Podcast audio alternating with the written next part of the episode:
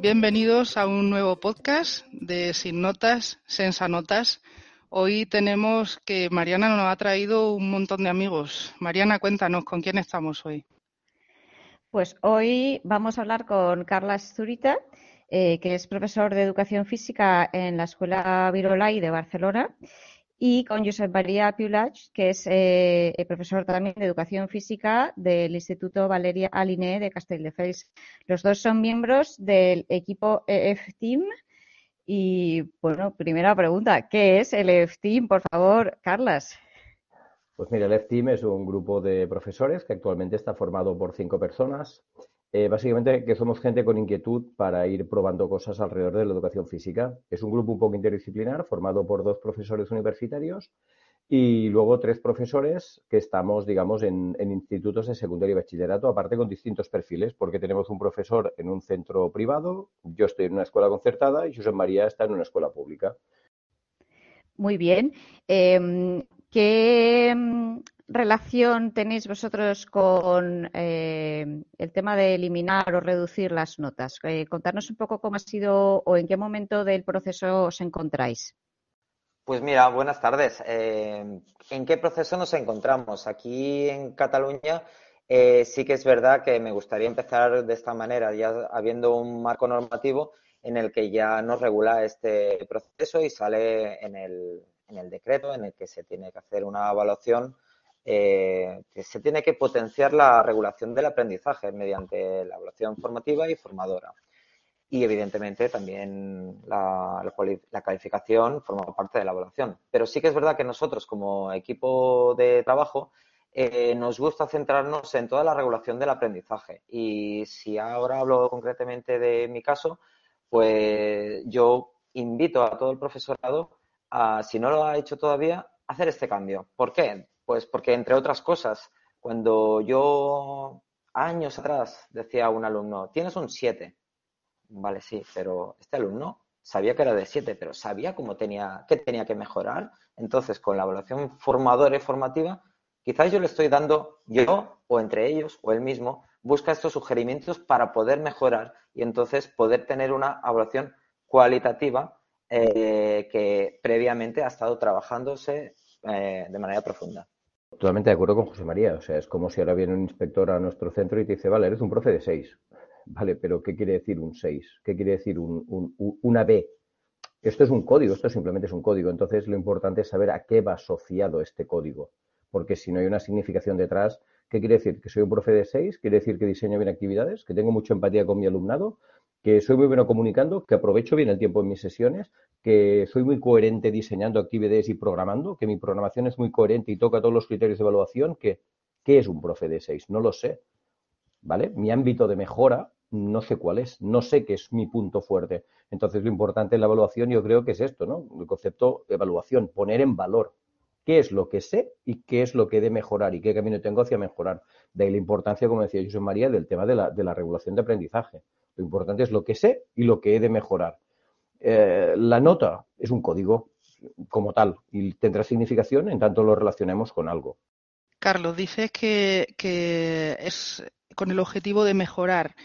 ¿Qué haces si un alumno no quiere mejorar? A ver, es que aquí partimos de la base de mm, para qué vamos al cole y para qué estamos ahí. Yo la gente que trabaja con el objetivo de la nota, eso es una de las cosas que me pasaba, ¿no? Que utilizabas la nota como amenaza.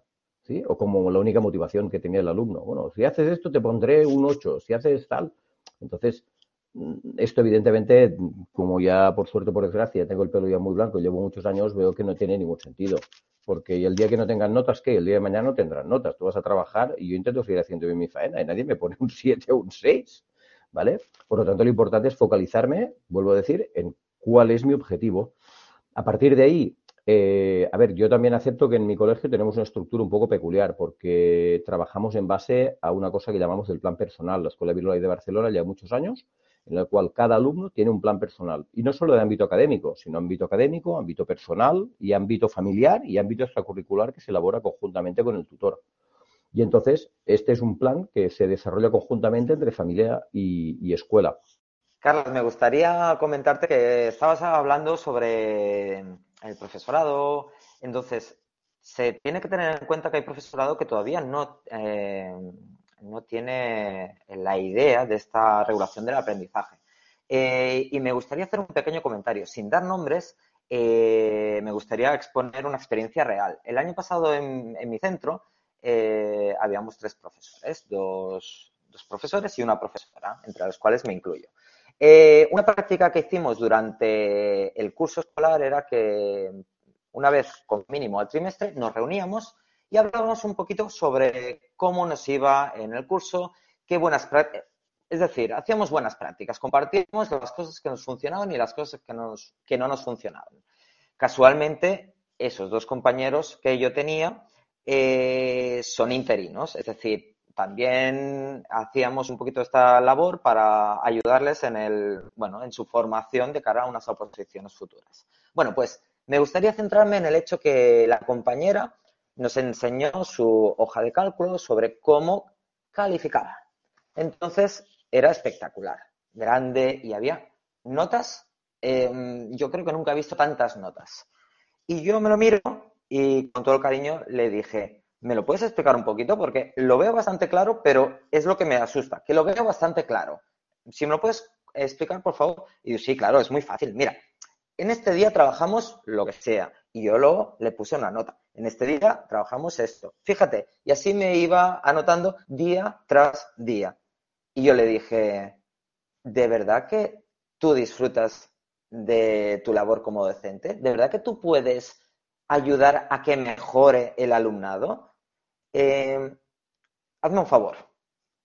Califica, ah, bueno, citando a Neusa Martí, califica cuando el alumnado se sienta capacitado para ser calificado. Es decir, eh, no califiques por calificar, califica en el momento que tú consideres que el alumnado está preparado para ser calificado, en el final del proceso o en el momento que desde las instituciones, trimestre o fin de curso, mm, te obligan. Pero si tú ves que no va a resultar poner una nota, ¿para qué hacerlo? Disfruta. Total, que este año ella ya ha cambiado de centro, y en una nota de audio de WhatsApp, bueno, me explica un poco cómo le va y me dice, me acuerdo mucho de tus palabras, José María, estoy disfrutando del día a día y ya no califico cada día. Y la verdad es que he notado un cambio, es decir, ella ha hecho un cambio de mirada y vuelvo a invitar a las compañeras y a los compañeros. Una vez se entra en este proceso de regulación del aprendizaje, de olvidarse de poner notas diariamente, es difícil salir. Qué, interesante esto que cuentas de, cómo una compañera profesora pues hace, ese cambio. Yo en este sentido os quería preguntar, porque claro, yo imagino que esto ha sido un proceso eh, que os ha llevado un cierto tiempo, es decir, esto no, no, es un cambio que se haga de la noche a la mañana, ¿no? Entonces, eh, eh, ¿habéis encontrado resistencias al cambio? ¿Por qué sectores han venido más o, no habéis encontrado resistencias? ¿Cómo, ha sido este proceso? ¿Ha sido camino de rosas o camino de espinas? José María. Bueno, la verdad es que tengo una memoria corta, no te engañaré, Mariana. Y ahora tengo que tirar bastantes años atrás. ¿Por qué? Porque, como ya te he comentado, desde el 2015, aquí en Cataluña, ya se está haciendo este, este cambio de paradigma. Este cambio de paradigma no, no quiere decir que ayude desde el minuto cero. Es decir, me acuerdo en el primer año que se implantó este cambio, que era bastante difícil. ¿Por qué? Porque yo me subí al barco y entendí lo que se estaba pidiendo. Me costó ver este cambio en la, de mirada, pero cuando lo vi, como he comentado antes, me gustó. ¿Por qué? Porque estaba potenciando el aprendizaje del alumnado. Y yo estaba intentando hacer actividades y que cada actividad yo no lo calificaba. Pero el alumnado entonces siempre me preguntaba, profe, ¿qué nota has sacado? Y yo, ¿pero qué nota, qué, nota quieres que te ponga? Y, me decían, un, y encima me decían un 6, un 7, un 8, y yo digo, mira, si quieres, si quieres no, hemos comentado cómo ha ido, lo que tienes que mejorar, ¿por qué? Porque estamos mejorando la actividad que estás haciendo. Voy a poner un ejemplo claro, una actividad coreográfica de aeróbic. Vale, la típica, lo pongo fácil la típica coreografía, el típico baile, pues hacíamos diferentes muestras para ir mejorando poquito a poco. eh, al final se tiene que calificar, pero durante cada día que había un proceso, una actividad, etcétera, al principio eh, querían esta nota. Año tras año la cosa ha ido cambiando. ¿Por qué? Porque ya desde chiquitos el profesorado que ha ido teniendo ya iba cambiando esta mentalidad. Y ahora mismo ya no veo tanta, tanta resistencia a mm. este cambio. No sé cómo lo has visto tú, Carlas. Bueno, yo, mm, a ver, muy parecido a lo que comentas tú, ¿eh? Una vez haces el cambio de paradigma, ya no, ya no, ya no hay vuelta atrás. Ah, yo parto desde otra situación. Yo he tenido la ventaja de que mi colegio, la estructura, me ha facilitado hacer este cambio. Es decir, hubo un liderazgo claro desde dirección para intentar ir en esta línea de aprendizaje y de entender la evaluación como un proceso de regulación. Entonces, aquí hubo mucha formación interna de profesorado y hubo un claro liderazgo para intentar ir hacia esta línea. Las resistencias nosotros la encontramos más a nivel, pues evidentemente, de alumnado y de familias. ¿vale? Aquí sí que encontramos resistencias, pero bueno, yo creo que forma parte de nuestra tarea hacer una buena campaña de divulgación, es decir, no solo trabajamos a veces, yo creo que un error que tenemos eh, las escuelas es que pensamos que trabajamos solo para nosotros y que le damos al alumnado el producto final. Toma, aquí tiene usted lo suyo al final y ya está, al adiós y no me diga nada. Yo creo que es, un, es importante explicar no solo el qué, sino el por qué, qué es lo que estamos haciendo y sobre todo el por qué lo estamos haciendo si eres capaz de comunicar esto al alumnado, mm, ellos también cambian. Y evidentemente una parte muy importante es no solo explicarlo al alumnado, sino también a las familias, porque son parte básica del proceso de aprendizaje. Y hemos de explicarlo. No podemos entender que nos entiendan si no hacemos una parte de divulgación importante a las familias. Sí, yo quería preguntaros también, eh, en el momento que, mm, digamos, pues dejáis de poner tantas notas o, o, dejáis las notas como para el final de los procesos, Em, claro, hay, ciertas cosas que a lo mejor había gente que las estaba regulando por medio de las notas, ¿no? Ciertas actitudes y tal, ¿no? Eh, es lo que se conoce como el, palo y la zanahoria, ¿no? De, las notas, ¿no? Entonces, vosotros cuando, cuando en vuestros centros se han, se han quitado, o sea, se ha hecho este proceso, eh, ¿habéis, qué, qué, habéis notado de cambio en, en cuanto a lo que son las relaciones entre las, entre las personas? Tanto entre los profesores con los alumnos como entre ellos. ¿Habéis notado algún, alguna diferencia, algún cambio? ¿Hay alguna cosa que queráis destacar? Eh, es, es, es, innegable que, que, hay cambio. Hay cambio en la relación entre el propio alumnado y entre alumnado-profesor. Pero con esto no quiero decir que todo vaya fluido. No, no, no. Nosotros tenemos que poder dirigir, porque muchas veces si dejamos que el alumnado coja protagonismo, se entiende que le pongo el foco y yo me aparto. No, no, no. Yo tengo que poder dirigir esa, ese escenario para que pueda haber un aprendizaje. Eso lo aprendí de nuestro compañero eh, Yusal Mirai, que me gusta mucho lo que dice, ¿no? Hemos de mm, poner un escenario de aprendizaje. Quizá Carlas quiera también añadir alguna cosa. Bueno, evidentemente el hecho de, poner menos calificación evitas comparaciones entre ellos. Ellos en la adolescencia, nosotros estamos más en secundaria y bachillerato, la pregunta es rápida. ¿Y tú qué tienes? ¿Qué nota te han puesto? Claro, el momento que no hay una nota, porque lo que te han dicho es, oye, cuando vayas a correr, levanta más la rodilla. Oye, cuando vayas a hacer este ejercicio de fuerza, mira, estás en la espalda, la tienes muy bien colocada, ¿vale? Pero intenta aguantar un poquito más la posición de la cabeza claro, esta relación de, comparación permanente con que qué nota te han puesto desaparece.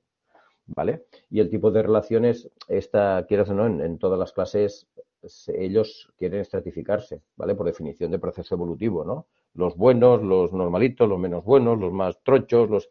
Entonces, claro, aquí desaparece un poquito toda esta, este ranking que se hacen entre ellos. Claro, yo tengo un 9, tú un 7, ah, pues tú un 4. Desaparece. esta relación desaparece ya. Mm, qué interesante todo esto que contáis en relación con, o sea, todo lo que tiene que ver las, comparaciones que hacen entre ellos, que luego afectan muchísimo, pues, a la autoestima, por supuesto, y a, la competitividad y, todo eso, ¿no? Me parece interesantísimo. Yo creo que os vamos a invitar otro día a nuestros podcasts de Sin Notas, en Sanotas, y, hoy os quiero dar las gracias por estar aquí con, nosotras, con Belén y conmigo, y espero que podamos vernos en otro momento. ¿Mm? Un placer. Encantados. Un gusto por contar con nosotros.